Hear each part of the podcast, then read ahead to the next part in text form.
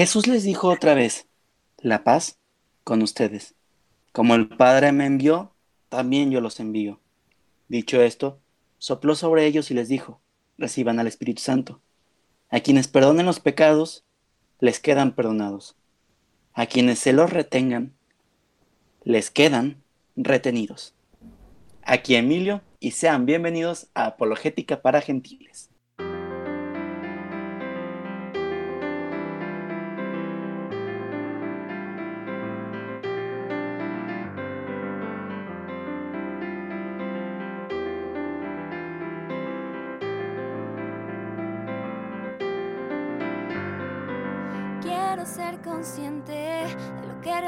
Soy. Espero darme cuenta del camino al que yo voy. Despierta, ábrete a la realidad y encontrarás tu libertad. Encuentra, es posible, solo hay que buscar y así llegar a la felicidad. Cristo confió el ministerio de la reconciliación a sus apóstoles, a los obispos, sucesores de los apóstoles, y a los presbíteros, colaboradores de los obispos, los cuales se convierten por tanto en instrumento de la misericordia y de la justicia de Dios. Ellos ejercen el poder de perdonar los pecados en el nombre del Padre, y del Hijo, y del Espíritu Santo. Esto es sacado del compendio del Catecismo de la Iglesia Católica, 300, párrafo 307. Pero, ¿de dónde viene este perdón? ¿No solo la fe nos salva? ¿Por qué me tengo que ir a confesar con alguien que puede ser igual de pecador que yo? O hasta peor. Para levantar el velo y surcar juntos a un nuevo horizonte, tenemos a nuestro equipo de ensueño, nuestro equipo estrella, nuestro Dream, Te- Dream Team. Padre, ¿cómo está? Primer presentado. Ah, siempre se me olvida, las damos primero. Ni modo, padre. Sí, es exactamente. ¿Qué pasó, Emilio? Muy bien, gracias a Dios. Este, estamos muy contentos, como siempre, de poder seguir eh, colaborando en este esfuerzo de doctrina y evangelización. Y bien, muy bien. Qué bueno, padre. Madi, discúlpame, ¿cómo estás? Bien, Emilio, gracias. Aquí, contenta. Ahí en- estando en esta cuarentena. Sí. En Pascua. Sí, en Pascua. Rafa, ¿cómo estás? Yo también bien, muchas gracias Emilio. Saludos a Madi y al Padre Tadeo, así como a toda la audiencia de Apologética para Gentiles, con mucha alegría y con muchas ganas y ánimos de compartir con ustedes otra vez. Ahorita nos están viendo en un video que vamos a colgar en las redes sociales. Si nos están escuchando, los invito a que, a que vayan y nos vean en nuestras redes sociales. Ahorita vieron bostezar a Rafa. Y si nos están Este- viendo en las redes sociales, que se suscriban al podcast para que puedan Claro. escucharlo completo. Claro, claro. Este, Madi, ¿cuáles son nuestras redes? ¿Puedes mencionarlas, por favor? No, no puede. sí, sí puede. En amén.católico. Ok. En casi ¿Qué? todos lados. Amén, Eh, punto ah. católico, ¿en dónde? En Instagram y en Facebook, Ok. Amén Católico. Y en Twitter también, pero Twitter ahorita casi no lo usamos. Ese fue el compartir de redes sociales más flojo de la historia. Puedes compartir nuestras redes. Sí, amén.católico en casi todos lados. Búscalo. Perdón. Pero ya. Bueno, nos pueden encontrar en las redes. Si nos están viendo en las redes, vayan al podcast. Si nos están viendo en el pod, si nos están oyendo en el podcast, vayan en las redes. Para entrar, eh, más bien, ¿están listos para entrar de lleno? Sí. Sí. Muy bien. Rafa, ¿quieres contestar tú ya que tienes... Bueno, quien ¿Qué? quiera contestar. Que si estoy listo para entrar de lleno, sí, sí estoy. Muy bien. Padre, ¿usted también? Claro, por supuesto. Madre, me imagino que sí. Yes. Muy bien. Vamos, vamos. Ok, vamos con las preguntas. ¿Qué? Ah, este, el episodio de hoy es la reconciliación, penitencia o como comúnmente se conoce, confesión. ¿Qué es el pecado? Quien quiera responder.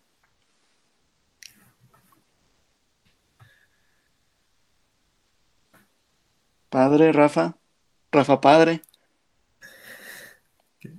Yo le cedo la palabra al padre. Bien. Padre. Padre. Bueno, quizá tomo la palabra yo mientras el padre regresa. Sí. el, el pecado es una, una, realidad muy fea, para decirlo en términos coloquiales, okay. que eh, está descrita en la Sagrada Escritura prácticamente de inicio a fin. El, el, pecado es esta, es una realidad que nos aparta, nos aparta de Dios. Hay que, hay que acostumbrarnos a hablar de pecado, a pensar en pecado como en algo que rompe, que mata, okay. que muere, eh, que, que hace morir, mejor dicho. En el Nuevo Testamento, en la carta a los Romanos, en el capítulo 6, versículo 23, San Pablo va a decir que el salario del pecado es la muerte. Y entonces esto nos va, nos va dando una idea de por dónde va la cosa, ¿no? Muchas veces los católicos tenemos una, bueno, no solo los católicos, muchas personas tienen una idea de pecado muy limitada, como si fuera, ah, infringí una norma, rompí una regla, y es mucho más que eso. Sí tiene que ver con la ruptura, pero es una ruptura de una relación. Y es una relación con Dios, quien es la vida y el autor de nuestra vida. Por lo tanto, romper esa relación significa romper con la vida. Y romper con la vida es muerte. Por eso San Pablo dirá, el salario del pecado es la muerte. Entonces el pecado es la muerte, es la muerte para el hombre, muerte física, muerte espiritual o podríamos decirlo, muerte espiritual que lleva a la muerte física. Y por eso es una realidad muy trágica y es una condición que afecta a todos los hombres, es el común denominador, no distingue edades, clases sociales, eh, no distingue nivel intelectual, no distingue religión, no distingue raza. Entonces es, es una problemática común a todos los hombres y muy, muy dramática. Entonces, ¿cómo se comete el pecado? Si, si, dices que es una ruptura, ¿cómo se logra? No sé si esté bien dicho. ¿Logra de mala manera esa ruptura? ¿Cómo se consigue? ¿Cómo, cómo pasa? ¿Cómo, ¿Cómo pasa? Esa ruptura con, con, Dios, que es una ruptura en más niveles, ¿no? Porque el pecado es romper con Dios, pero también te rompe interiormente, por así decirlo. Okay. Rompe la integridad entre el cuerpo y el alma rompe la relación con otros, porque el pecado no solamente daña mi relación con Dios, sino me daña a mí mismo y daña mi relación con otros. ¿Cómo sucede? Pues para, para que el, un pecado se, se dé, tienes que involucrar tu inteligencia y tu voluntad. Involucrarlas, pero digamos de mala manera. Eh, emplear estas facultades que tenemos, pero emplearlas mal una, una definición antigua de pecado que utilizaba la etimología de la palabra en griego, jamartía, decía que pecado era no dar en el blanco. Tener un blanco como para tirar con una flecha, saber cuál es el objetivo y deliberadamente, es decir, con inteligencia y con voluntad, apuntar hacia otro lado. No apuntar al blanco. Por eso decimos que está, tiene que estar involucrada tu inteligencia, tu voluntad, saber cuál es el, el objetivo, la marca que se te ha propuesto y tú deliberadamente elegir otra. Es decir, conocer que hemos sido hechos por Dios y para Dios y aún así emplear nuestra inteligencia y nuestra voluntad para rechazarlo y rechazar su plan para nosotros. Alguna vez me acuerdo en una clase tuya que hablamos de la caída, que era elegirnos nosotros como nuestros propios creadores, como nuestros propios dioses, elegirnos a nosotros y no a Dios. ¿Es, ¿Tiene que ver? Sí, sí, sí. El, pecado, al ser una realidad tan compleja, tiene muchos ángulos desde los cuales la podemos abordar. Eh, uno de ellos es este, ¿no? Mm, en lugar de elegir a aquel que me ha dado los dones, pues me elijo a mí mismo con los dones que ya tengo. El, al final de cuentas, hablábamos en aquella sesión, que la recuerdo bien, que todo pecado implica, de alguna manera, la elección de un bien menor. la elección de un bien menor. Cuando tengo dos bienes ante mí, estoy llamado a elegir el bien mayor. Y justamente el pecado es eso, elegir un bien menor. Eh, no sé, pongamos un ejemplo muy, muy típico. Bueno, muy típico, tristemente, pero que puede ayudar a, clarificar esto. Eh, un hombre que comete un adulterio. Este hombre está casado, tiene su esposa, pero comete adulterio, es decir, va con otra mujer y tiene relaciones con ella. Este hombre está eligiendo un bien, está eligiendo un bien, por ejemplo, un bien de placer temporal con otra mujer, un placer no únicamente carnal, puede ser incluso también un, digamos, un placer emocional de sentir o tener la compañía de otra mujer. la emoción esta de la adrenalina, de la aventura, son bienes, ¿eh? O sea, son bienes, pero son bienes menores cuando los comparas con el bien del matrimonio, con el bien de la fidelidad, con el bien del amor. un ejemplo muy juvenil eh, de un estudiante. ¿Por qué un estudiante elige, vamos a preguntarle a Madi, ¿por qué un estudiante elige copiar en un examen en lugar de ser honesto? ¿Por qué, por qué crees que elijan copiar, Madi?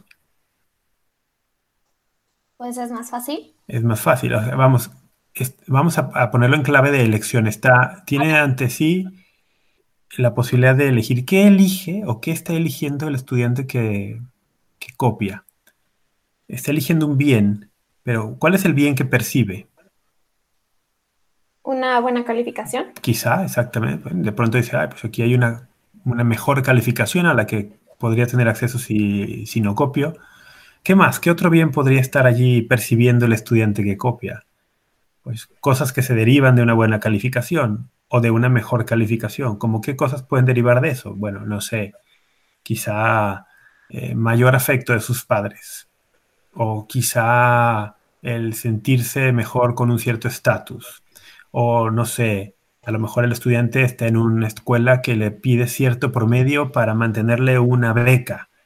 Entonces, hay que, está eligiendo lo que él percibe como un bien. Pero cuando lo ponemos en perspectiva, nos daremos cuenta que es un bien menor. Entonces, el pecado siempre tendrá también esto. Es la elección de un bien menor. Scott Hahn, un teólogo norteamericano, dirá que a partir de la caída de Adán y Eva, que en la opinión de Scott Hahn tuvo que ver justo con esto, con la elección de bienes menores de parte de nuestros primeros padres, que a partir de ese momento todos somos hijos del bien menor y estamos constantemente inclinados a elegir bienes menores en lugar de los bienes grandes y altos que son los que Dios nos ofrece. Muchas gracias, Rafa. Creo que esos definiciones estuvieron muy padres. Madi, ¿tú quieres agregar algo? Se me hizo muy padre el cómo explicó Rafa ahorita el que el pecado es no dar en el blanco. Porque bueno, a mí lo que me han enseñado toda la vida es que para que sea un pecado tiene que haber como tres condiciones, que es lo de materia grave, pleno consentimiento y pleno conocimiento, que el pleno conocimiento sería la inteligencia, el pleno consentimiento sería la voluntad y la materia grave pues es pues, que realmente hayas hecho algo malo, ¿saben? Entonces, siento que lo resume muy bien y se me hace algo práctico el verlo así como un blanco, de que sabes dónde está el blanco, o sea, sería como el pleno conocimiento, y tú deliberadamente con tu voluntad apuntas a donde sabes que no es. Entonces, sí, se me hizo muy bueno. Eso que menciona Madi es muy importante resaltarlo, son los elementos necesarios para lo que la moral católica considera pecado mortal. El pecado, que, el pecado que expulsa la vida divina del alma tiene que tener esos tres requisitos. Y, me, das pie a regresar al ejemplo, Madi.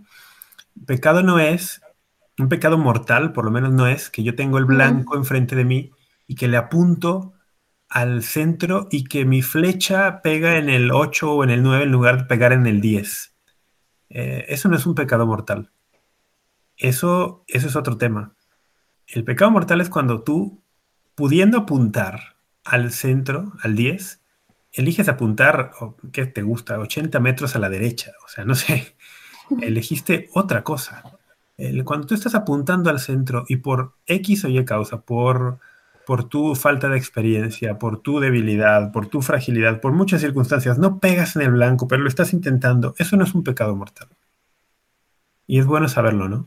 El pecado mortal, para es muy fácil. Para cometer pecado mortal hay que querer. Hay que querer.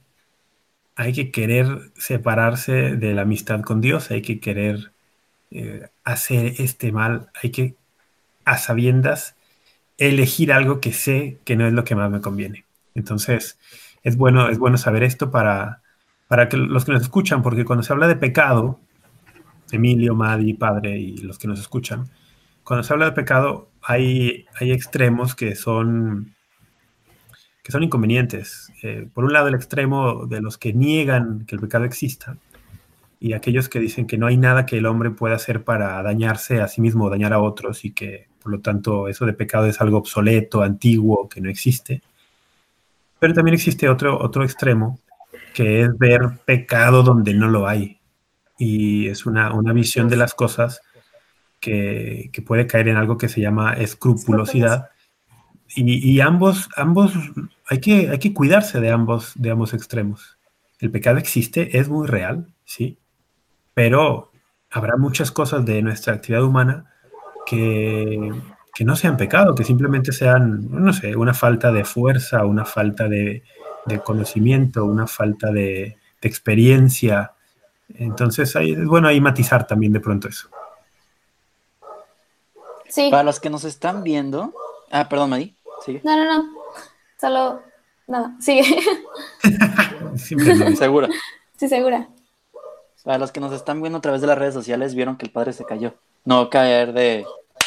Sino caer de que su internet se cayó. Porque estamos grabando cada quien en su casa, siguiendo las normas sanitarias establecidas por el gobierno, en este caso mexicano, también de Jalisco específicamente.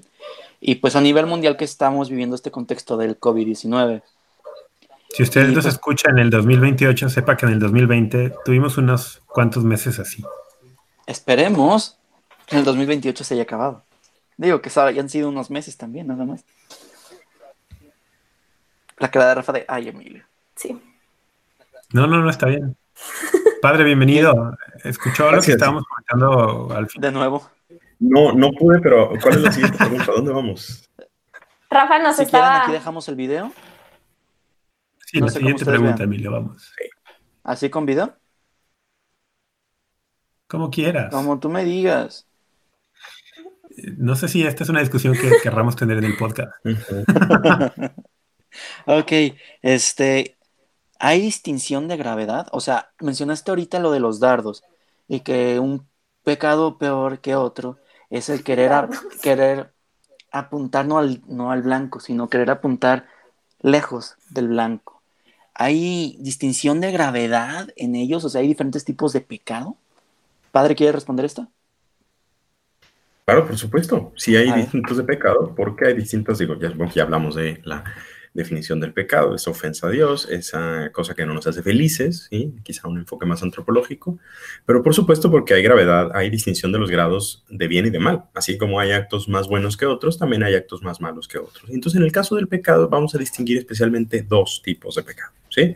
Pecado mortal o pecado grave, ¿sí? Y pecado venial o pecado leve, son estas dos distinciones. Fuera de eso, no hay otra porque hay una teoría que dice que hay un pecado que puede ser mortal pero no grave, se llama eh, la opción fundamental, pero es totalmente errónea y eso quizá en otro podcast lo explicamos.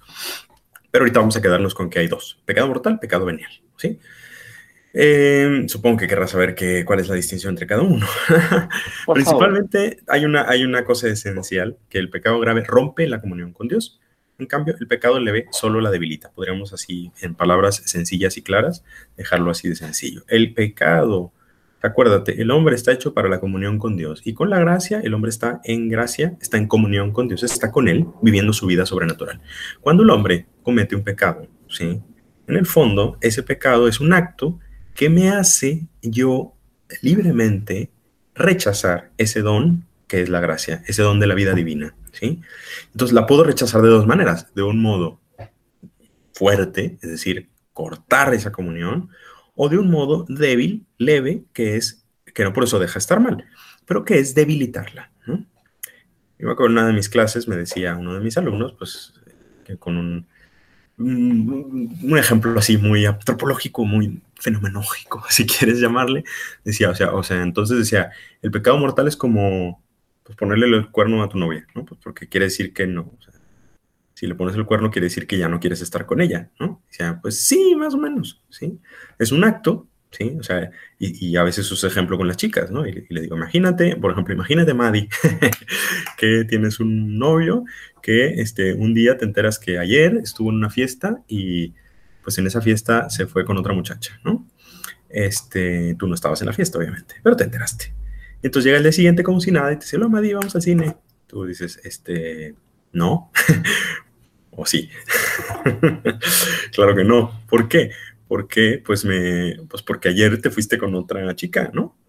Ah, bueno, X, pero yo te quiero a ti, no a la otra chica. Pues sí, pero el acto que hiciste demostró, aunque no lo dijiste o aunque tú dijiste, no, yo, yo de todas maneras yo quiero estar contigo, tu acto está demostrando, ¿sí? Que en realidad quieres estar con otra persona, ¿sí? Más o menos así, quizás una explicación un poquito curiosa, pero eh, el pecado grave más o menos es así. O sea, es un acto por el que yo le estoy diciendo a Dios, no quiero esa vida que me estás regalando. Aunque yo pueda decir, no, pero sí la quiero, sí, pero si hago ese acto, te estoy diciendo con mi vida, ¿sí? Con mis acciones, que quiero romper esa comunión. Eso es el pecado mortal y el, el pecado grave. Y el pecado leve son cosas quizá más pequeñas, que lo que hacen es eso, es debilitarla, no la cortan definitivamente, pero la van dañando y si no lo atiendo, pues terminará eh, muy probablemente cayendo en un pecado grave. Son los dos tipos de pecado, Emilio. ¿Alguna duda de esto? Sí, porque hay dos tipos de pecado. O sea, me explico. El pecado, entre muchas cosas, también es una ofensa a Dios. Dios siendo es, este iba a decir, Dios siendo un ente infinito, un ser infinito. Un, cualquier ofensa que haga el hombre para Dios es ofender a un infinito, porque hay distintos niveles de ofensa si sigues ofendiendo un infinito. Ay, ay, ay. no lo sé, no sé, no sé cómo esta manera de plantearlo, pero cuando hablábamos hace unos instantes de que en una doctrina muy sencilla y muy, muy tradicional católica que nos enseña que para que un pecado sea mortal tiene que haber materia grave, pleno conocimiento y pleno consentimiento, pues pensaríamos que una persona que a lo mejor está en algo que es materia grave, pero tiene muy, muy poco conocimiento o un conocimiento eh, mal, mal fundamentado o está mal, mal informado. O sea, la gravedad del acto ahí sigue estando, ¿no? no sé, la gravedad del acto no cambia porque tú lo sepas o no lo sepas, o tu nivel de formación o tu nivel de, de conocimiento de él. Pero a lo mejor tu responsabilidad eh, puede ser distinta, ¿no? Incluso, por ejemplo, las leyes civiles contemplan eh, este tipo de cuestiones cuando se juzga a una persona. El, oye, ¿qué tanto sabías? ¿Qué tanta alevosía tuviste? Eh, ¿Hubo premeditación o no hubo premeditación? Entonces, quizá creo que tu pregunta, Emilio, va un poco por allí, o sea, ¿cómo, ¿por qué hay pecados? Si, si Dios es el mismo, si Dios no cambia, y un pecado rompe con Dios, eh, ¿por qué habría distinción entre la gravedad si, el ofendido siempre es el mismo, por decirlo de alguna manera? Bueno, pues porque el, ofendido sí, pero el, ofensor, el que ofende, pues hay, hay, una, hay cuestiones que se tienen que tomar en cuenta. Eh, como eh, esto que mencionaba yo, aunque, no sé, padre, a ver, ¿Qué dice usted de esto? ¿por, qué, pecados graves y no graves? Es, una pregunta efectivamente interesante, complicada, sí. Pero también creo que hay un enfoque ahí que es, este, no digo erróneo, pero sí que hay que, hay, que partir. Tenemos que partir de un enfoque de la gracia, ¿sí? Si el hombre está en un estado, el estado natural del hombre es un estado de amistad con Dios, ¿sí? Entonces, porque caer en ese, en ese, en lo que estás diciendo, Emilio, que digo, obviamente no es que esté mal, pero le estás poniendo como un enfoque como si realmente eh, Dios fuera una especie de, eh, pues no sé, eh, un, profesor, un vigilante estricto, ¿sí? En el que si tú te sales del guion, cometes una falta. Y creo que ese es un problema de nuestros días, de la moral. Y por eso tanta gente rechaza a veces la moral de la iglesia, porque siguen viendo a Dios como un juez eh, estricto que está esperando a ver qué estás haciendo mal para fastidiarte, ¿sí? Y eso no es el pecado, ¿sí? Vamos a partir de la opción, de la visión contraria, ¿sí? O sea, estamos en lo normal es estar en estado de amistad con Dios, Dios nos quiere muchísimo, ¿sí? Y los pecados ofenden a Dios, que no sé si hablaron de eso ya, porque a veces me pregunto, ay, pero, o sea, ¿por qué ofender a Dios que yo, no que no vaya a misa. X, o sea, a Dios que le hacen y cosquillas. Y efectivamente no le hace cosquillas, pero sí le hace cosquillas. ¿Sabes por qué? Porque sabe que con eso tú no vas a ser feliz. Y eso es lo que le molesta, entre comillas, a Dios. ¿sí? La ofensa no es tanto porque, ¿cómo es posible que hayas hecho eso, Emilio? ¿Cómo te, qué, qué te pasa? ¿Cómo? No es tanto eso. También hay de eso, ¿eh? porque obviamente Dios es omnipotente, Dios es grande y debemos adorarlo y, y deberíamos estar postrados todo el tiempo delante de Él pero la relación que tenemos con él es de amistad, de filiación. Entonces, claro. De alianza. Eh, de alianza, exactamente. Entonces, el pecado le duele a Dios porque no nos hace, porque no llegamos a nuestro fin, porque no nos hace felices, porque nos estamos yendo, nos estamos fastidiando en el fondo. Y eso es, creo, de una perspectiva quizá más, eh, también teológica, pero quizá más antropológica, el, el por qué el pecado ofende a Dios y por qué no es lo mismo ofenderlo tendría, desde un punto de vista tiene razón, cualquier ofensa a Dios es gravísima, ¿sí? Y lo cual también me lleva a decir, ojo, o sea, aunque sea un pecado leve, no es bueno decir, ah, total es leve, es venial X, no, no, no, X nada, o sea, sigue siendo una falta, ¿sí? Pero esa falta no rompe esa comunión con Dios porque ese acto no llega a negar ese don de tal manera. Ok, muy bien.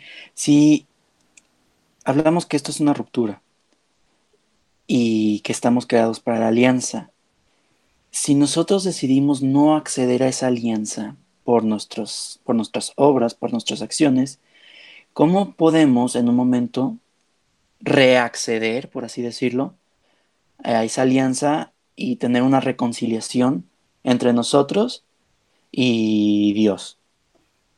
¿Quién quiere contestar? Rafa, yo sé que te gusta mucho hablar de la alianza. ah, lo sabes muy bien. ¿Cómo regresamos a la, amistad con Dios, a la comunión con Dios? Pues queriendo, queriendo, ¿no? así como decíamos que para cometer un pecado mortal hay que querer, tiene que estar involucrada la, la, voluntad, pues para regresar a la amistad con Dios también hay que querer, hay que querer. Y ese sería, yo digo, el primer paso, lo más básico, querer, reconocer que, que, me, que, que vamos, que, he hecho algo contra esta relación, que, Dios me ama tanto y que me ha llamado a una relación intimísima con Él y que yo he hecho algo que va en contra de esta relación, que lo reconozco y me duele, me duele porque pues, como, como te duele dañar una relación con alguien que quieres. Entonces, es bueno también aquí ver el pecado como el, bueno, antes que el pecado, todo tiene que partir de la relación con Dios. Estamos hechos para eso. Porque si no partimos de ahí, nos empezamos a complicar, empezamos con visiones muy legalistas, o estamos hechos para la relación con Dios. Y de una relación íntima brotan espontáneamente, eh, como, lo diríamos? Eh, actitudes, comportamientos, incluso normas si tú quieres. O sea, cuando, cuando tú, Emilio, tengas una novia, el, no vas a llegar en el día uno y vas a hacerle un contrato con cláusulas y ah, aquí te comprometes a no serme infiel y tal. No, no, los novios no hacen eso.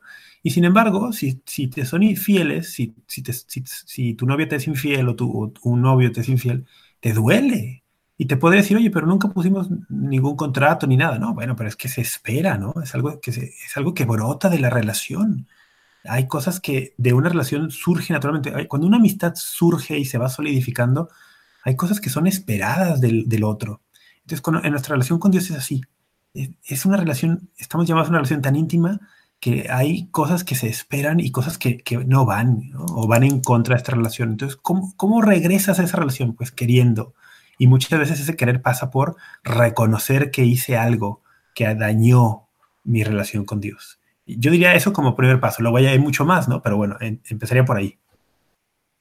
Pero, a ver, sobre esto sí quiero entender algo, porque en sí el pecado, o sea, visto desde esta forma que rompe la relación con Dios, que rompe la relación con Dios, para alguien, o sea, que se supone que cuando tú quieres a alguien, de ti nace ese querer estar con él y de querer seguir creciendo esa amistad y que una ofensa, o sea, que te duele hacerle daño, ¿no? Entonces, partiendo de lo que decía el padre ahorita antes, que decía, pues es que el que yo haga o no haga esto, a Dios no le hace ni cosquillas.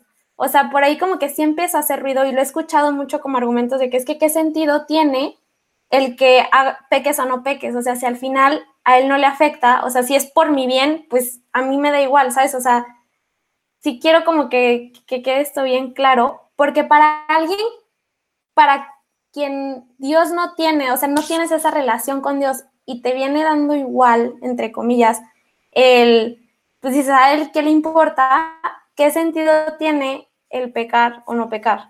¿Sí me voy a entender? Absolutamente, y por eso es importante partir de que el estado original es la amistad con Dios. O sea, dile eso a una mamá.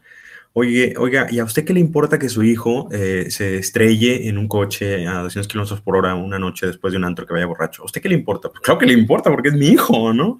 Pues lo mismo dice Dios con nosotros. O sea, claro que me importa, por supuesto que me importa, aunque en sentido estricto, desde la perspectiva emilística inicial, Dios puede decir, claro, a Dios no le importa, no le hacen cosquillas, eres una criatura contingente del universo y si te mueres, nadie, créeme que el universo va a seguir y igual y está mejor, ¿no? Este, estamos pensando en no lo piensen. Entonces dices, no, no, no, es que resulta que Dios dice, no, o sea, cada persona es, es necesaria para mí, ¿sí? O sea, esto es un problema filosófico, no, no va por ahí. Pero lo que quiero decir es que el amor de Dios hace que sea importante, por eso le duele, ¿sí? De hecho, esto es importante también a la hora de hablar de la gravedad, Emilio, esto me lo recordaste, gracias, porque a veces también la gente dice, bueno, y, la gravedad en qué, en qué hay, hay una parte objetiva de la gravedad del pecado, ¿sí? Pero también una parte subjetiva, ¿sí? Que es que es precisamente la del amor.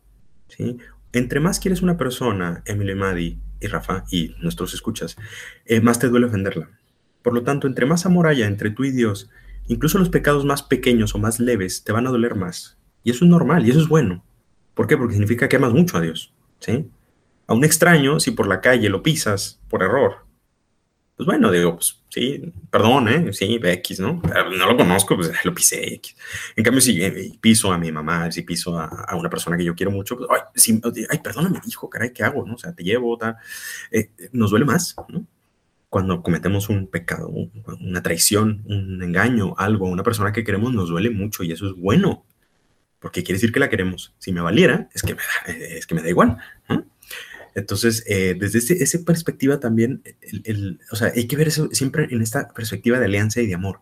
Y respondiendo a la primera pregunta de Emilio, ¿cómo se recupera? Precisamente recuperando la alianza, ¿sí? Que en el caso de la Iglesia Católica tenemos claro con los sacramentos, ¿sí? Hay un vínculo especial con los sacramentos porque todos los sacramentos van a ser participar de la alianza nueva y eterna que hizo Jesucristo con nosotros, de la cual empezamos a participar con el bautismo pero que también en todos los sacramentos de alguna manera participamos en ella. Pues el sacramento de la reconciliación, de la confesión, de la penitencia, tiene muchos nombres, eh, pero básicamente la confesión.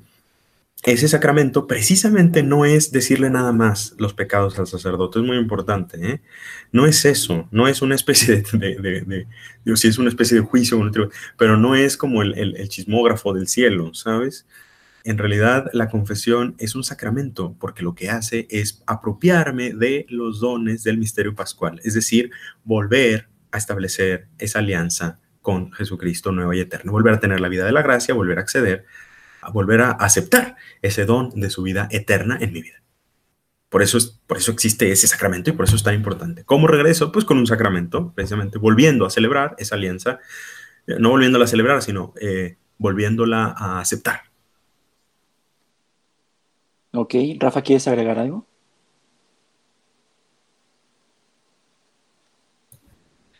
Perdón, no te escucha bien.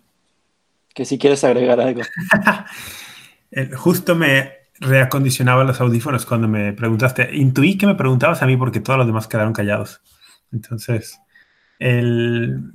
Sí, hay un por un segundo pensé que estaban trabados y dije, ahora se cayó mi internet. No, no, hay un vínculo si estamos hablando de, pecado en, clave de ruptura, de ruptura de una relación, de hallar una relación, y, el padre ahorita hablaba de cómo recuperar esa relación, hay que decir que en, la doctrina católica, esa relación rota con la que empezó con la caída, digamos que el bautismo viene a subsanar eso para todos nosotros. El bautismo nos injerta a, a Cristo mismo y nos mete en una relación íntima con la Trinidad. Entonces, en este sentido, hay una conexión interesantísima entre el bautismo, el sacramento del bautismo y el, sacramento de la reconciliación o de la confesión. Es, casi, a ver si no digo una barbaridad, padre, pero eh, yo diría que el sacramento de la confesión es casi como una extensión del bautismo. O sea, como, el, como están íntimamente relacionados. O sea, lo que el bautismo te da, mm, hay cosas, no todas, pero hay cosas que con un pecado mortal las pierdes. Eh, y entonces con la reconciliación sacramental en, la confesión, la recuperas. Entonces sí hay una conexión allí bien interesante entre el, bautismo y luego la, reconciliación. Yo diría que ambos, ambos sacramentos son expresión del mandato y la voluntad de Jesucristo nuestro Señor expresada a los apóstoles en aquel soplarles en, en, los días de la resurrección y decirles, reciban el Espíritu Santo, vayan y a quienes les perdonen los pecados, les quedarán perdonados.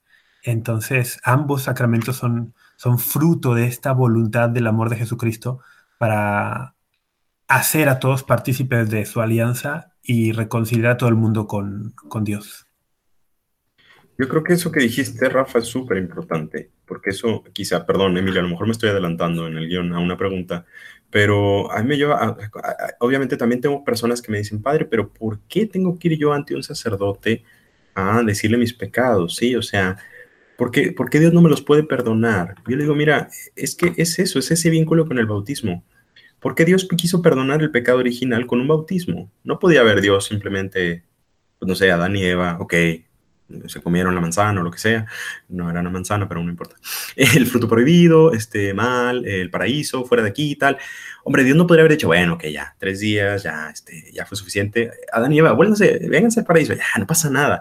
¿Por qué? Porque, porque es que eso es un pecado, eh, eso más bien es una, entender la redención, entender el perdón como un perdón meramente legalista, ¿sí? Como si Dios ya sé, simplemente fuera tiquismiqui, ¿sabes? No sé si se entiende esa palabra. Fuera como muy, muy delicado, decir, ah, me ofendiste. Bueno, ok, ya te voy a perdonar. Eh, no, es que el perdón de los pecados es eh, precisamente la redención, es decir, nuestra naturaleza va a quedar sanada, elevada, va a ser destruir el pecado. Y para eso Jesucristo tuvo que venir y morir en la cruz. ¿eh? Porque entonces, si la, si la confesión no existiera, me parece, la cruz sería superflua. No sé si me explico, ¿sí? Porque entonces, ¿para qué? ¿No? Dios puede haber dicho, o sea, si Dios me puede perdonar los pecados simplemente con Dios me perdona, sí, ya está, ok, punto, se acabó. Entonces, ¿para qué vino Jesús a la cruz? O sea, ¿qué necesidad? ¿No? Mejor tú ya hubiera eso y nos hubiéramos ahorrado un montón de problemas y así, mira, que ya no tendríamos ni Semana Santa y nos ahorraríamos un montón de ceremonias. Pues no, no, no, no, al contrario, o sea, precisamente el perdón vale toda la sangre de Cristo, ¿sí? Y entonces nosotros en la confesión lo que estamos haciendo es apropiándonos una vez más de la cruz, ¿sí? De ese misterio pascual. Cada confesión, cada sacramento hace precisamente, nos hace participar de ese poder sanador, redentor de Jesucristo en el misterio pascual. ¿Alguien quiere agregar algo antes? Rafa, Madi, Madi, Rafa. ¿No? Perfecto. Este, pero, padre, o sea, ¿qué pasa si el sacerdote está en un pecado mortal, mucho más mortal que el mío? ¿Todavía cuenta ese perdón? ¿Qué pasaría, o sea, qué pasaría si él acaba de venir a asesinar de alguien? ¿Qué? Rafa quería decir algo. Ah, perdón, Rafa, sí. padre me estaba, me, estaba, me estaba rascando la cabeza tenía comezón yo ahí. Mire, padre, eh, ráscame la cabecita aquí, que tengo comezón. Allí. No sé si eso queda en la grabación. Ya no puedo ver esto. No importa, pero a ver, entonces. A ver, yo, yo, quiero empezar. empieza, tú. El, en, los, en los primeros siglos, por ahí del siglo IV, hubo una corriente que se hacía estas mismas preguntas, Emilio, y llegaron a afirmar que un sacramento administrado por un ministro, un sacerdote, digamos, que estuviera en pecado mortal no era válido, por ejemplo, ¿no? Y la iglesia sabiamente reconoció que esto no podía ser así, porque el poder de los sacramentos estaría entonces dependiente de la persona del sacerdote y realmente el poder, la eficacia de los sacramentos depende de Jesucristo. Y, la iglesia fue muy sabia a reconocer esto, porque imagínate, hubiera, hubiera sido una esquizofrenia espiritual terrible. Me fui a confesar. El padre me absolvió. Oye, pero, ay, ¿cómo sé yo si el padre está en gracia? Uy, ¿qué tal que no estaba en gracia? Y si no está en gracia, mi, mi absolución no valió. Entonces yo no estoy en gracia. Esquizofrenia total. Fui a misa con ese padre. Oye, ¿cómo sé si estaba en gracia? Oye, si no está en gracia, la Eucaristía no, no fue válida. Entonces te vuelves una esquizofrenia total. No, los sacramentos eh, son eficaces y son poderosos por Jesucristo, por su redención, por su resurrección. Eh, ahora, esto no es una invitación a que el ministro de los sacramentos lleve una vida como, digamos, licenciosa. No, no, para nada. Eh, queremos sacerdotes muy santos, pero un ministro en estado de pecado mortal, Dios no lo quiera, pero puede suceder, te puede perfectamente administrar cualquier sacramento. Es así, padre, ¿no?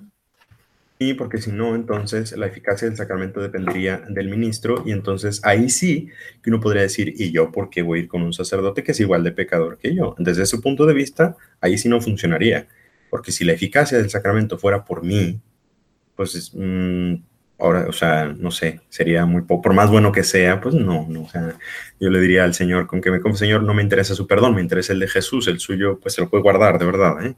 Entonces, es eso, es en, en, la teología se llama esto que la eficacia del sacramento de todos, eh, ex opere operantis, eh, perdón, ex opere operato y no ex opere operantis, que significa más o menos que es por lo que se hace y no tanto por el que lo hace, ¿sí? En este caso el ministro, ¿sí? Obviamente es bueno que el ministro sea santo, pues porque así refleja mejor, porque estamos los sacerdotes, los ministros ordenados, ¿sí? Eh, somos una representación de Cristo visible. Entonces, en la medida en que mejor lo representemos, pues eh, funciona mejor, pero no, la, no en cuanto a la gracia, sino en cuanto a la disposición del fiel. Obviamente no es lo mismo confesarte con un sacerdote que sabes que que es buena persona o con un que sabes que es pues, de lo peor, ¿no? O sea, ok, vale, pero sería feo, sería difícil, ¿sabes? O sea, decir, ah". em, sí, sí, eh, desde ese punto de vista, claro que conviene que los ministros seamos, llevamos una vida lo más parecida a la de Jesucristo. Pero en realidad el poder no es que no viene de nosotros, el poder viene de Jesús. Por eso realmente nosotros somos un medio y punto, se acabó. La eficacia, si dependiera de nosotros, entonces estaríamos perdidísimos, Emilio. Ok. Madi, ¿querías agregar algo? Te vi con ganas de aportar. Ah, sí, es que lo dijo el padre, pero también, o sea, poniéndonos a pensar, los sacerdotes sí tienen la gracia de, o sea, de poder confesar, pero eso no significa que ya, que sean santos, o sea, imagínense tener que buscar a alguien que no haya cometido un pecado para que te pueda confesar, o sea, se volvería realmente una locura inalcanzable porque al final siguen siendo humanos y el que sean humanos siento que también estaba en el plan porque también abre ese, eh, esa apertura al diálogo porque sabes que es alguien humano que entiende tu debilidad, que lo incluso lo ha vivido y por eso mismo puedes experimentar el perdón, o sea, el perdón de Jesús a través de él, sin de entender que es algo más que te puede relacionar y no se queda nada más como en algo de, ah, es que depende de él, sino que es Dios mismo.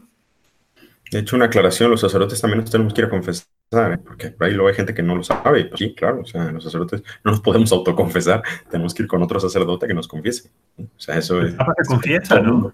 El Papa también se confiesa, por supuesto. ¿Y con quién se confiesa el Papa? Pues con otro sacerdote. Ya está, no puede confesarse. Ah, tiene que ser otro Papa. Pues no, no hay otro Papa. Esto, esto que decía Madi ahorita me hizo pensar algo bien interesante. El, es, es común hasta cierto punto en algunos grupos cristianos no católicos escuchar una objeción al sacramento de la confesión diciendo, pues yo confieso mis pecados directamente delante de Dios, no lo hago mediante un intermediario que sea un hombre, ¿no? Pero a quien plantea esta objeción se le olvida o no considera que Dios para perdonarnos se hizo hombre. El, eh, Dios se hizo hombre para perdonarnos. Entonces Jesucristo es verdadero Dios, pero también es verdadero hombre. En el confesionario eh, justamente al tener un hombre verdadero del otro lado de la, de la, ¿cómo se llama esto? No sé, una mallita o la, lo que hay en el, la rejilla, ¿no, padre? Rejilla, rejilla. O sea, al tener a un hombre verdadero del otro lado de la rejilla para confesarte eh, y tener también presente a, Dios mismo a través de, la ordenación sacerdotal, pues te, están perdonando de la manera que Jesús perdonó.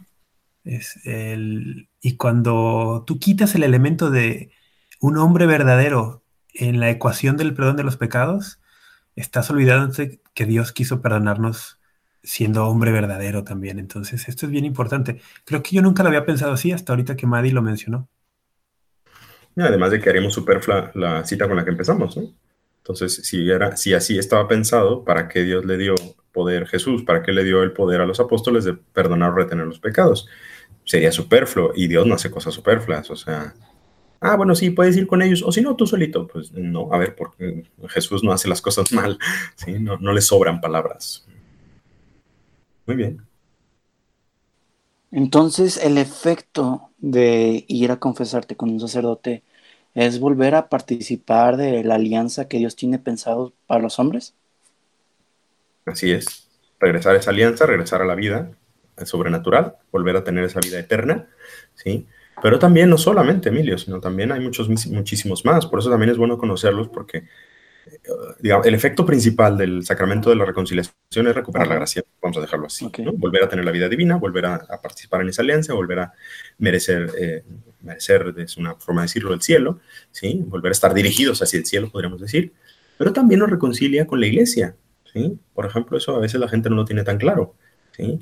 Porque yo cuando cometo un pecado grave, también me, me o sea, también rompo la comunión con la iglesia, que es el cuerpo de Cristo. Porque si rompo la comunión con Cristo, también la rompo con la iglesia. ¿sí? Y esto quizá de forma visible no sea evidente. Si cometo un pecado mortal, no es que, ah, ya, me, ven feos todos. No, es una cosa eh, más sobrenatural, ¿sí? De esos vínculos sobrenaturales que tenemos eh, los fieles por la comunión de los santos. Pero ciertamente debilito a la iglesia con el pecado. Por lo tanto, cuando me confieso, también fortalezco a la iglesia, porque recupero esa unidad y se fortalece. Y luego está también el, hecho, el, tema de la gracia y de la penitencia, ¿sí? Rapidísimo explico esto y luego ya si quieren comentar algo. Eh, las gracias actuales, ¿sí? Yo cuando me confieso, por ejemplo, es algo por lo que yo recomiendo mucho la confesión frecuente, ¿sí? El mandamiento de la iglesia es confesarse mínimo una vez al año.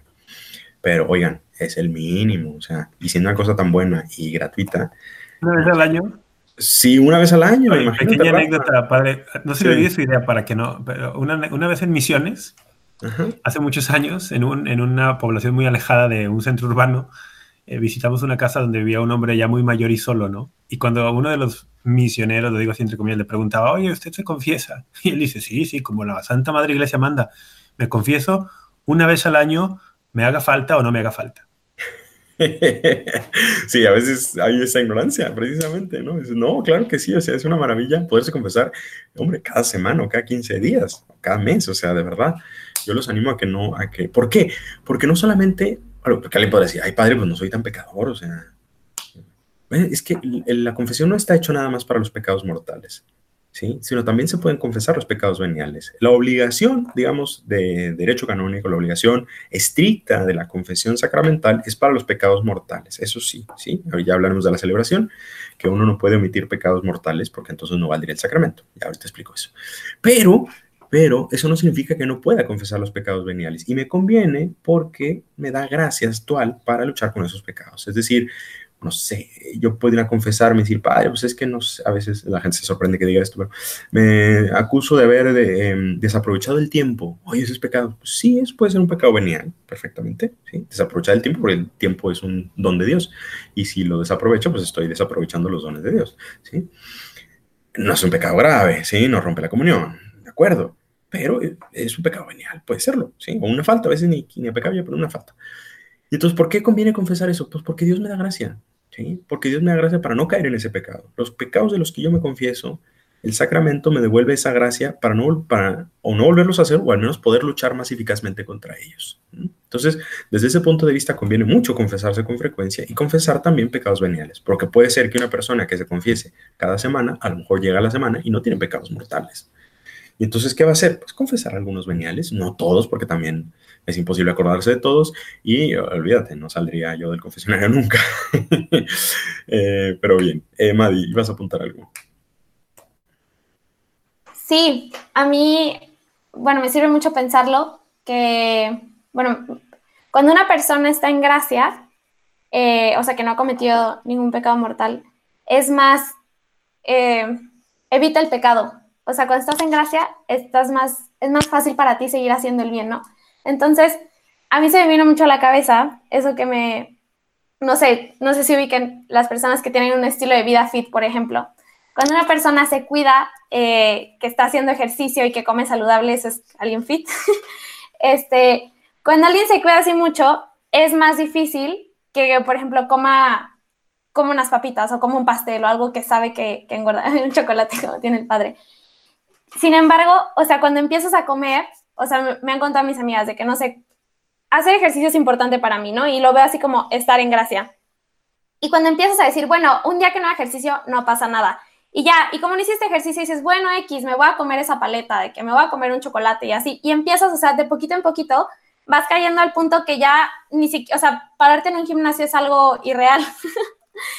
Entonces lo veo así como la vida en, la vida de gracia, ¿no? Que es también, pues nuestra alma necesita ejercitarse, ¿no? Y como, y tal como nuestro cuerpo, pues podemos caer en eso de que, ay, X, no pasa nada, y así poquito a poquito, con esos pecados veniales que dice el Padre, se vuelve realmente complicado, ya que nos vemos ante un pecado mortal, decir que no, porque tantas veces hemos dicho que sí, que nuestra voluntad ya no está lo suficientemente fuerte para cargar con eso que se nos viene. Entonces, siento incluso que esos pecados veniales que decimos, ay, no importa, por ese que los normalizamos, tienden a ser incluso más dañinos que ni el pecado mortal para nuestra vida con Dios. Entonces sí, no, no quitarle ese peso o ese sentido al pecado, porque poco a poco vamos perdiendo lo que es el sentido de Dios y es algo que, que dice el Padre en su audiencia sobre la confesión, que me hizo muchísimo sentido con todo esto que, que les trato de explicar más o menos.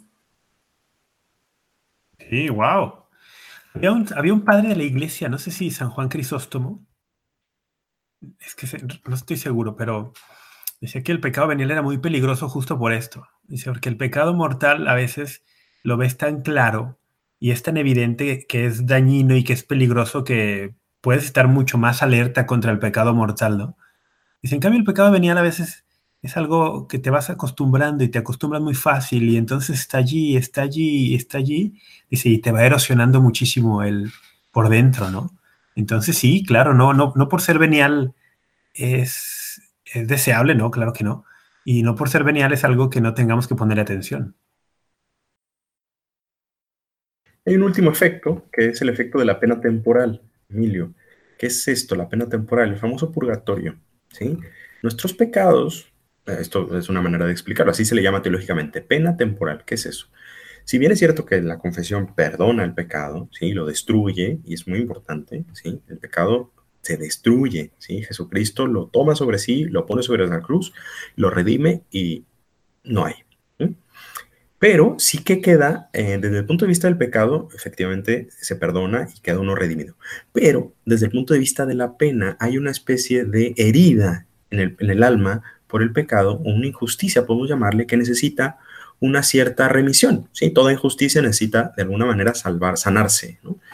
Esto es lo que en la iglesia se le llama la pena temporal y es lo que en la doctrina también católica eh, es la que vamos a purgar en el purgatorio, precisamente. A punto, como diríamos, este, en el purgatorio. ¿Sí?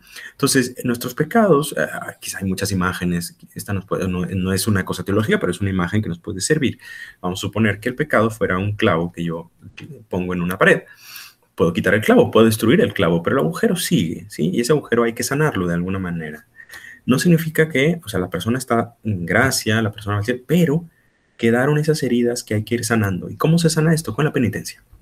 ¿Y qué es la penitencia? Pues básicamente prácticamente todas las obras buenas que un cristiano puede hacer o todas las malas que puede sufrir y ofreciéndolas a Dios. Entonces eso se llama pena temporal, la pena del purgatorio. ¿sí?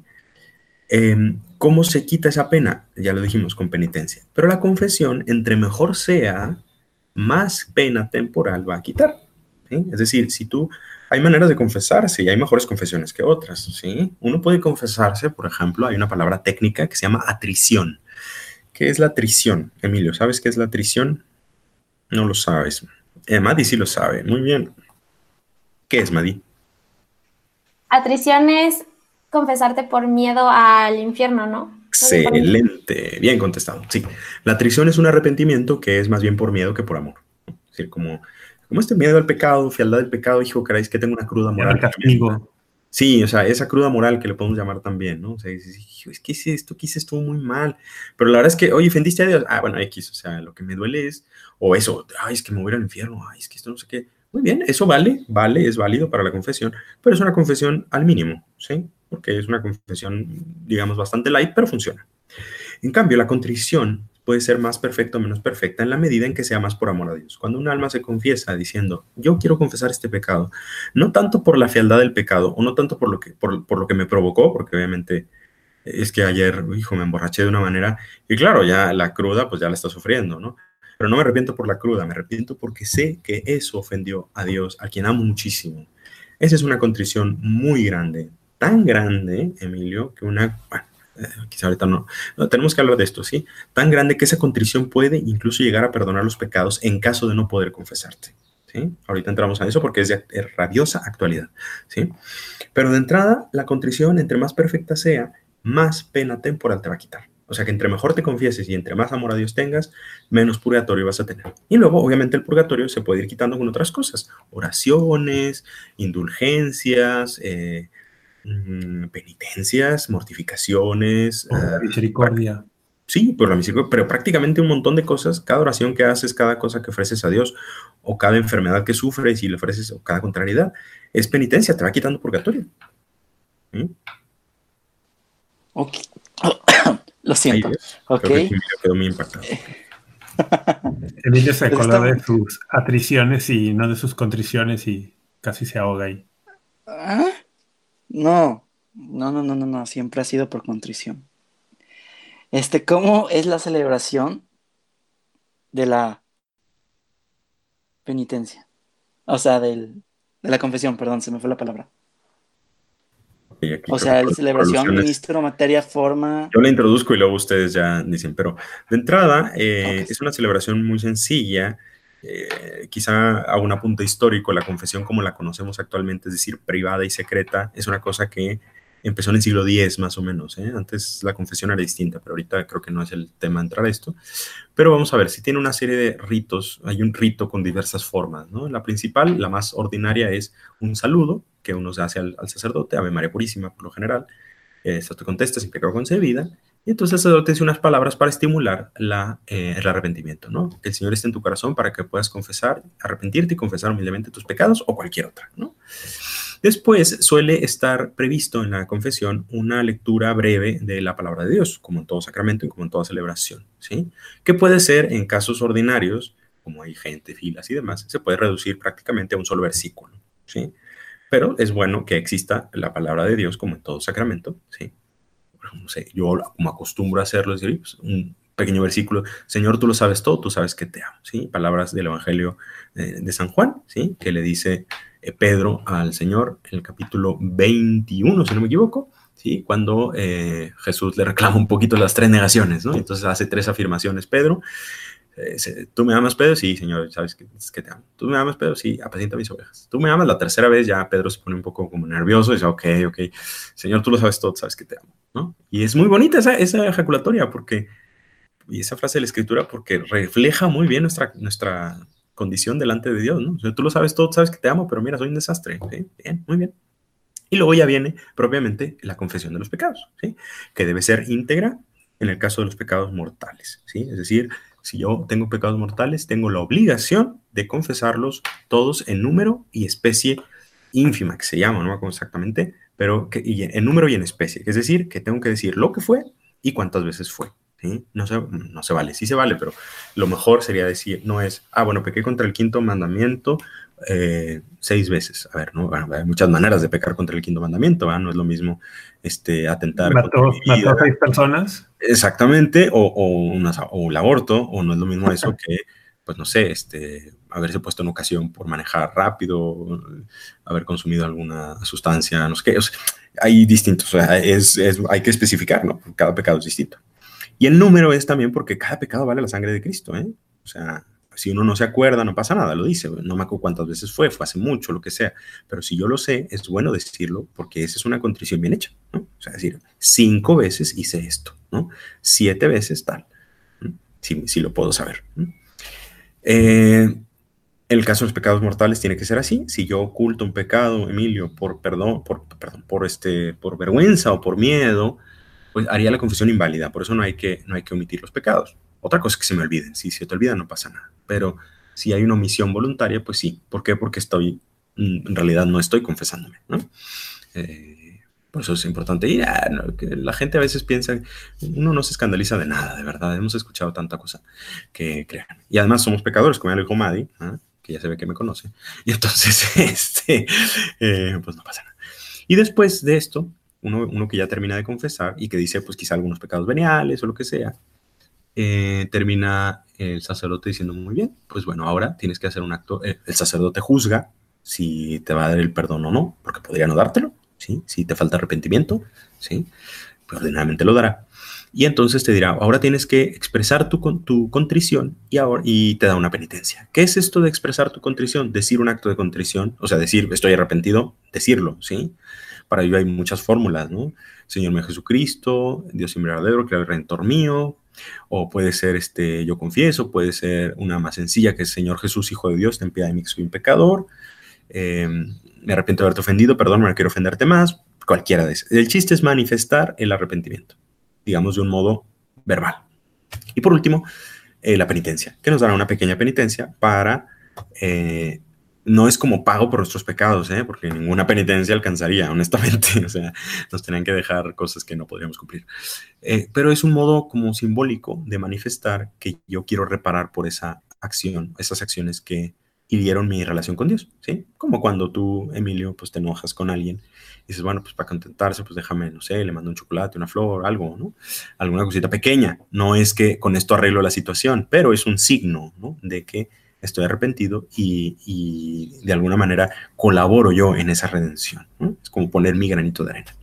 Y ya está. Entonces, ¿qué es lo que sigue? Que el sacerdote de la absolución, muy importante, porque si no te la da, no vale la confesión. ¿sí? Que ordenadamente hay varias palabras, pero esencialmente tiene que decir, yo te absuelvo de tus pecados en nombre del Padre, del Hijo y del Espíritu Santo, haciendo la señal de la cruz. Y, el, y el penitente se persigna en ese momento y dice, amén. ¿Sí? Eso es lo más importante. O sea, si no hay eso, muchachos, los timaron. pero ordenadamente, no, a veces puede ser que un sacerdote viejito se le olvide. Hay que recordarle, Padre, no me da la absolución. Ay, sí, perdón. Pero ordenadamente sí te la darán. Y ya está. Y el sacerdote a veces agrega unas palabras al final que son opcionales diciéndote esto de la penitencia, ¿no? Este, que por intercesión de la Santísima Virgen, este, el bien que hagas y el mal que puedas sufrir te sirvan como remedio de tus pecados, aumento de gracia y premio de vida eterna, por ejemplo. Es una fórmula, ¿no? ¿Qué es lo que te está diciendo? Que todo lo bien que hagas o lo mal que puedas sufrir y ofrecerlo a Dios te servirá como remisión de tu pena temporal. Mm, básicamente ese es el esquema general. Hay otras maneras de celebrarlo. Existe una celebración Sí existe, por si tienes la duda, Emilio, la confesión, la absolución colectiva, pero es en casos súper, súper, súper restrictivos. Se puso de moda algún tiempo decir, ah, bueno, pues hay mucha gente en el confesionario, déjame salgo, les digo, a ver, señores, vamos a hacer un acto de absolución colectiva. Este, ok, todos se, arrepienten, sí, sí, sí, ok, ahí les va. Yo los perdono en el nombre del Padre, del Espíritu Santo, ya está. Todos los que están aquí en el cuarto quedan perdonados. Eso es una posibilidad ¿sí? Con, prevista en el Código de Derecho Canónico, pero casos súper, súper necesarios. ¿sí? Algún tiempo se abusó de esto y hay que tener cuidado. No sé, se va a caer el avión, ¿sí? Se va a caer, está, cayendo el avión. El Titanic, sí, se está uniendo y, y, este, entonces, ah, se está inundando la sala. Entonces, a ver, no, van en una fila, por favor, sí, vamos, vamos uno por uno, lo siento, señora, espere, agarre su turno. Pues no, se nos, se nos muere el sacerdote, se nos muere todo el mundo. En ese caso, por ejemplo, estaría previsto hacer una absolución colectiva, ¿no? Pero son casos súper reservados, ¿sí? Este, para que Eso me recuerda que en el Ubi et Orbi extraordinario que tuvimos hace unas cuantas semanas, muchas televisoras sacaron el anuncio de el Papa perdona a todo el mundo. Mm, error, claro que no. Es una indulgencia plenaria. La indulgencia plenaria lo que hace es remitir toda la pena temporal. Eso sí, es de esa que ya hemos hablado. Quien estuvo presente, ya sea por radio, televisión, medios electrónicos o en la Plaza de San Pedro, que no había mucha gente, este, ante esa bendición recibe esa indulgencia plenaria con las condiciones acostumbradas, que no es nada más recibirla, sino también es confesarse, comulgar, si es posible, quizá ahorita mucha gente no podía, bastar una comunión espiritual y arrepentirse de sus pecados, y también este, rezar por el Papa y tener odio, o, más que odio, perdón, abominación al pecado, incluso el venial, rezar por el Papa, ya está, esas son las condiciones mínimas, ¿no? Pero no es un que te perdone los pecados, ah, ya no necesito confesar, no, no, no, es la pena temporal, se te borra toda la que tenías acumulada hasta ese momento. Quiere decir que si te murieras en ese momento, no habría purgatorio, Emilio. Nada, cero. Great. Okay. ¿Algo que quieran agregar para poder cerrar? Hoy se nos ha ido el tiempo muy sí, Algo que, que, muchas veces, eh, digo, es súper evidente, ¿no? Pero creo que no está de más recordarlo.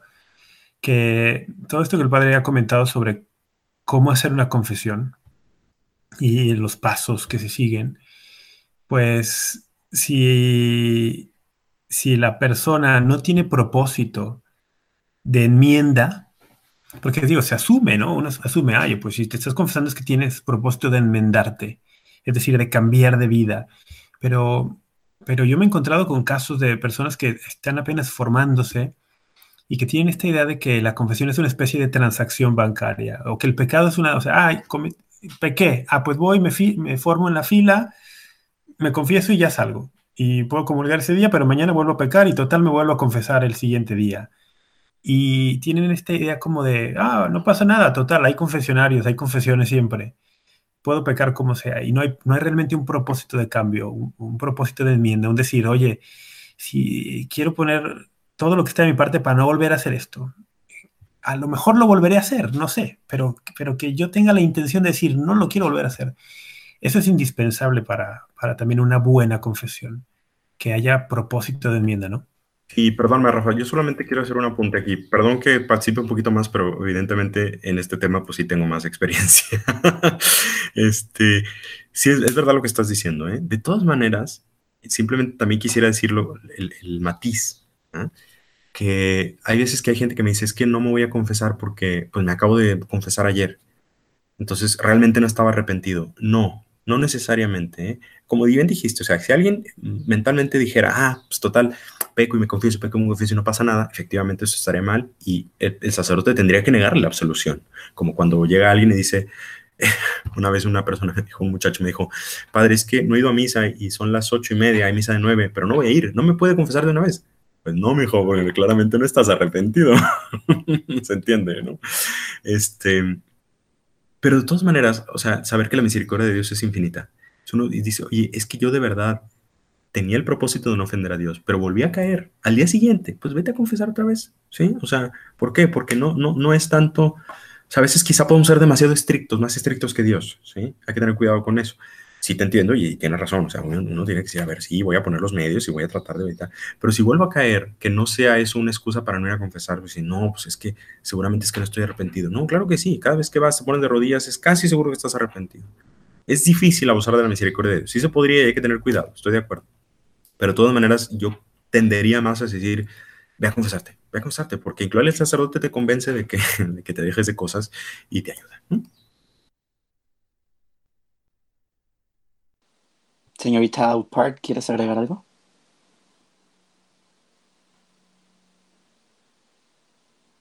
Al parecer, no sé, está tratando de prender el micrófono o no quiere agregar nada. Oh, lo siento, padre, lo pronuncié mal. no, sí, como que se trabó. Pero sí, justo eso que dice el padre, de que el frenarnos e irnos a confesar, siento que también es una forma, pues, del maligno de de acercarnos de Dios, ¿no? Y que y perder de vista, pues esa imagen, o sea, Dios es justo, sí, pero también es misericordioso. Y, y cerrarnos ese perdón siento que es de las peores cosas que podemos hacer, porque el no sentirnos dignos de, de su perdón nos debe llevar a, a, hacer, amarlo más y a ver cómo podemos enmendar y no encerrarnos en nosotros mismos y alejarnos, o sea, porque ahí ya está la batalla perdida. Entonces, sí, esa nota que hizo el padre, esa aclaración, es muy, muy importante. Antes de que el padre quiera agregar su cierre, A mí me gustaría agregar algo a mí, a mí, algo a mí, sí, lo dije mal. Eh, si un familiar tuyo se murió hace poco, un amigo o alguien a quien querías mucho, que decías es muy bueno, seguramente está con Dios, yo te dejo con este mensaje. ¿Qué estás haciendo tú para cuando llegue tu momento de partir de este mundo puedas reencontrarte con Él? Ante, con Él, con Dios claramente. ¿Qué estás haciendo tú? Si no estás haciendo nada, te invito a que empieces haciendo algo. Vive tu vida de oración y claramente reconcíliate con Dios para que vayas poniendo los medios que Dios te da, que están a tu alcance, para en el momento adecuado te puedas reencontrar con esa persona que tanto extrañas. Adelante, Padre. Gracias. sí quería nada más apuntar una cosa eh, que es simplemente del momento actual que estamos pasando, ¿sí? En esta crisis del, de la pandemia del coronavirus, antes de la crisis de los zombies y antes de la tercera plaga, que no, no es cierto. no, pero sí ahorita. Eh, oh, vaya, padre, viaja en el tiempo. en muchos lugares del mundo. En el 2030, antes de los zombies hubo coronavirus. Es el, apunte de que ahorita en muchos de sus, seguramente ustedes también, en muchas ciudades, eh, es muy difícil, eh, muy complicado confesarse. ¿Por qué? Porque pues en muchos eh, lugares las iglesias están cerradas o hay que mantener esa distancia y se complica la confesión sacramental.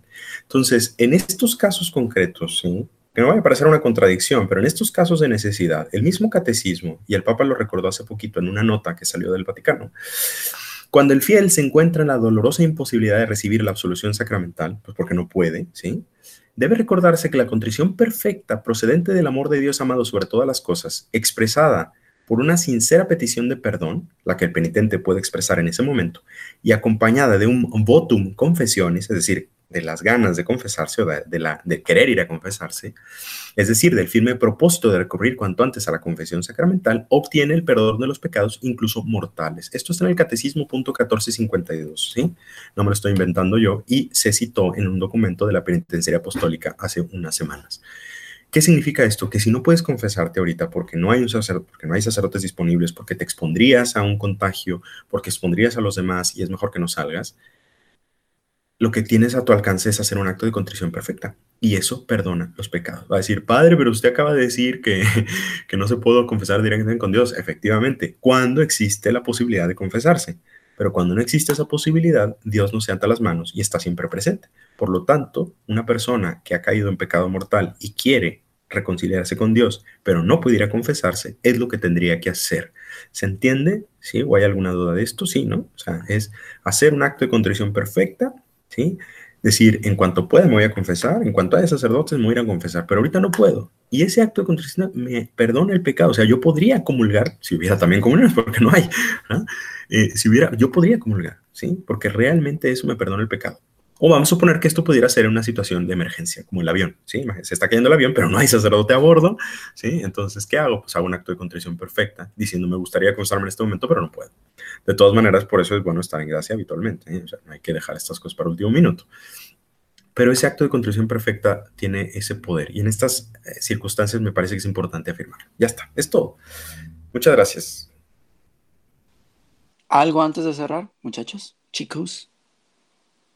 ¿No? ¿Todo fine? Todo, todo, muy bien. Animarlos a que se confiesen con frecuencia. Yo diría eso. Sí, yo diría, estos tiempos que estamos viviendo de por esta epidemia y la contingencia sanitaria, pues ojalá a los que lo escuchen ahora, ¿no? Porque pueden escucharlo en años, ¿no? Pero a los que lo escuchen este episodio en estos días, pues que los ayude también a reflexionar, ¿no? Sobre, oye, hay que, hay que valorar mucho los sacramentos y cuando Dios permita que regresemos a ellos, que ojalá sea muy pronto, pues hay que, hay que valorarlos, hay que ir a la confesión frecuente, hay que ir a la misa frecuente, hay que, hay que ir. Sí. sí. ahorita se está extrañando mucho eso.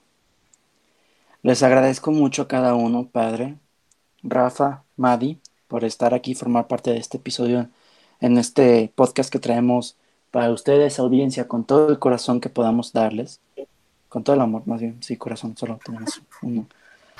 Madi, ¿quieres mencionar nuestras redes sociales?